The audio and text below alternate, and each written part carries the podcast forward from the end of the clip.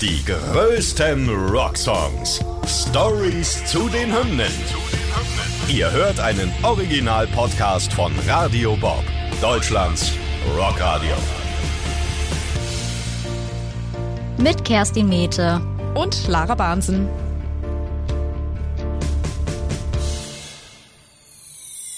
Heute Sugar We're Going Down von Fallout Boy.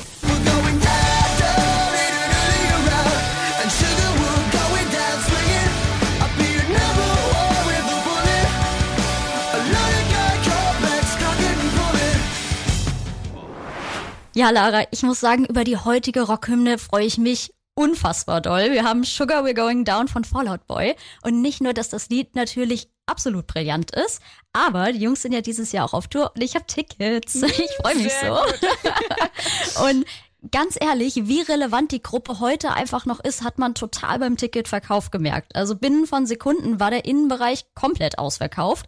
Und in diesem Sinne, lass uns doch ein bisschen über die Band quatschen. Ja, genau. Gegründet haben sich Fallout Boy 2001, ursprünglich nur so als kleines Pop-Punk-Seitenprojekt von Bassist Pete Wentz und Gitarrist Joe Truman. Aber Sänger Patrick Stump lässt nicht lange auf sich warten, bis er der Band beitritt, nachdem er zufällig Joe kennenlernt. Letzter in der Reihe ist dann Andy Hurley und damit sind Fall Out Boy komplett. Nachdem zwei Drummer vor ihm nicht zur Band gepasst haben, scheint Andy genau der Richtige zu sein, wonach die Band gesucht hat. Wie das aber alles ablief und wie sie zu ihrem Sound kam, haben Pete und Patrick selbst mal in einem Interview erzählt. Joe, our other guitarist, called me up and wanted to do something like a little bit like more poppy. We were doing like heavier bands at the time, and I think, and then I believe him and Patrick ran into each other in a yeah, bookstore. I, I didn't know these guys at all, and they, I was curious because they were in a lot of hardcore bands I used to like. And then we just like, it's like a goof kind of, like it was just like, we were totally just like goofing around in the basement. It was exclusively for our own amusement. It was odd because this was the, the one band that we like all just, we were just like, oh, we'll just do whatever we want, you know? And, and that's the one, apparently, I guess. So produzieren die Jungs aus Chicago, die musikalisch eigentlich aus der Hardcore-Punk-Szene stammen, ihr erstes Album in 2003 namens Take This to Your Grave. Die Band kann sich mit dem Album eine solide Fanbase aufbauen, wenn sie auch eher im Untergrund der Szene bekannt sind. Aber das bleibt nicht lange der Fall. Kurze zwei Jahre später und jetzt unter dem Label Island Records erfolgt dann ihr großer Durchbruch mit dem Album From Under the Cork Tree und den beiden Übersingles Dance Dance und eben auch Sugar We're Going Down. Durchbruch ist hier ja auch definitiv die richtige Bezeichnung, deshalb schauen wir doch mal genauer auf das Album. Zum Titel gibt's nämlich eine sehr süße Anekdote. Der Titel ist eine Referenz zu einem Kinderbuch, The Story of Ferdinand, eines der Lieblingsbücher von Pete Wentz als Kind, also echt schnuckelig. Es geht in der Geschichte um einen Bullen, der anstelle zu kämpfen lieber unter einem Korkbaum sitzt und schöne Gerüche genießt. Und ja, Vance hat in einem Interview verraten, dass dies auch symbolisch so ein bisschen für die Band stehen soll. Er hat dazu gesagt, auch wenn man ein großer Bulle ist, muss man nicht bei allem mitmachen. Also auch als größte Band vielleicht muss man später dann nicht unbedingt überall mitmischen. Und ja, unabhängig davon steigt das Album einfach mal auf Platz 9 der US Billboard 200 ein mit über 168.000 Verkäufen in der ersten Woche. Also wirklich absolut irre Zahlen, besonders wenn man bedenkt, dass es ja gerade mal das zweite Album für die Band ist. Und ja, das ist noch nicht alles. Ganze 14 Wochen kann es sich in den Top 20 halten und ganze 78 Wochen in den Charts. Also schon echt ein Brett. Und damit ist es kommerziell auch einfach das erfolgreichste Album der Band und kann bis heute über drei Millionen verkaufte Platten verzeichnen. Damit ist es dann mal ganz nebenbei Doppelplatin was man an dieser Stelle erwähnen muss, ist, dass super viel Credit an Pete Wentz geht. Der Bassist ist nämlich Hauptverantwortlicher beim Songwriting und somit maßgeblich verantwortlich für den Erfolg.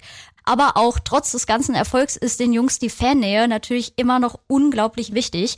Und dass das nicht von ungefähr kommt, erklären sie hier mal selbst. We've tried to be pretty honest along the path of what we were doing and what our intentions were.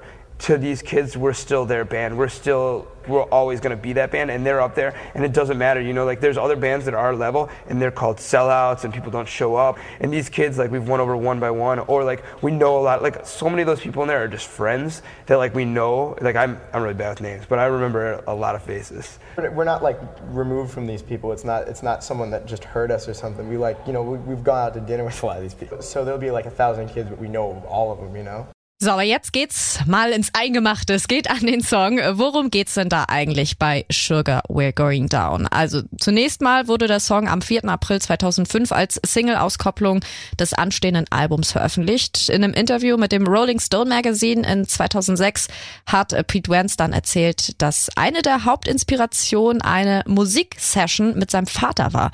Laut Pete saßen sie zusammen und haben sich alte Musik angehört, in der immer wieder der Begriff Sugar und Honey verwendet wurden. Und das findet Pete Richtig klasse. Er entschließt sich also, den Trend zurückzubringen und schreibt Sugar, we're going down. Boah, ich kann mir das ja so richtig gut vorstellen. Einfach da sitzen, bisschen alte Songs. Ich bin da ja automatisch immer so ein bisschen bei Elvis, wenn es um Sugar und Honey geht. Ich habe da immer sofort eine Menge Songs im Kopf, aber ich finde das klasse, dass die das echt einfach heute nochmal aufgegriffen haben.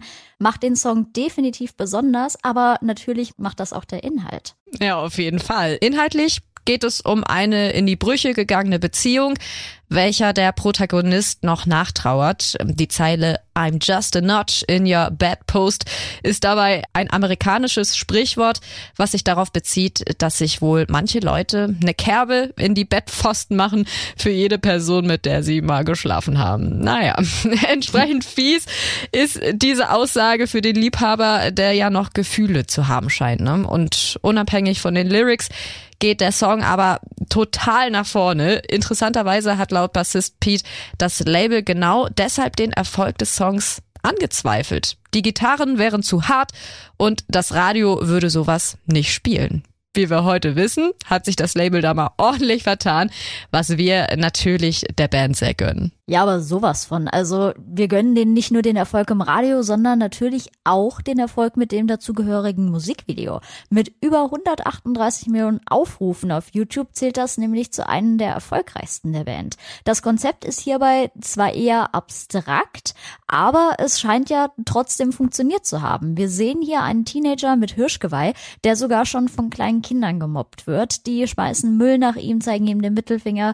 Ja, alles, was da so dazugehört und im Video kommt es, wie es kommen muss. Er verliebt sich in ein Mädchen und versucht ihr näher zu kommen.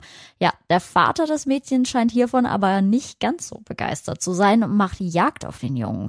Beim Versuch, ihn mit Pfeil und Bogen zu erlegen, wird der Vater dann tatsächlich angefahren und da kommt auch schon der große Plot-Twist. Es stellt sich nämlich heraus, dass der selbst einfach Hufe anstellen von Füßen hat und ja, so kommt es dann, dass die zwei Teenager zusammenkommen und der Vater doch mit mit der Beziehung dann am Ende anscheinend in Ordnung ist. Ja, die Story ist auf jeden Fall interessant, ähm, aber lass uns da doch noch mal ein bisschen drauf schauen. Gefilmt wurde das Video in Upstate New York und zwar vom Regisseur Matt Lensky. Der konnte sich mit dieser skurrilen Idee durchsetzen, weil es laut der Band der einzige nicht typische Junge trifft Mädchen Vorschlag war. Klar, Liebesstory und so weiter, da liegen einige Ideen natürlich nahe, aber Junge mit Hirschgeweih ist äh, mal was anderes. und wie anders das war, äh, hat dann auch Pete Wentz nochmal mal in dem Interview verraten. Der hat nämlich gesagt, es war so merkwürdig. Als ich das Konzept gelesen habe, hat es mich an einen Wes Anderson-Film erinnert. Ist es lustig oder deprimierend? Ja, das wussten sie anscheinend selber nicht so ganz.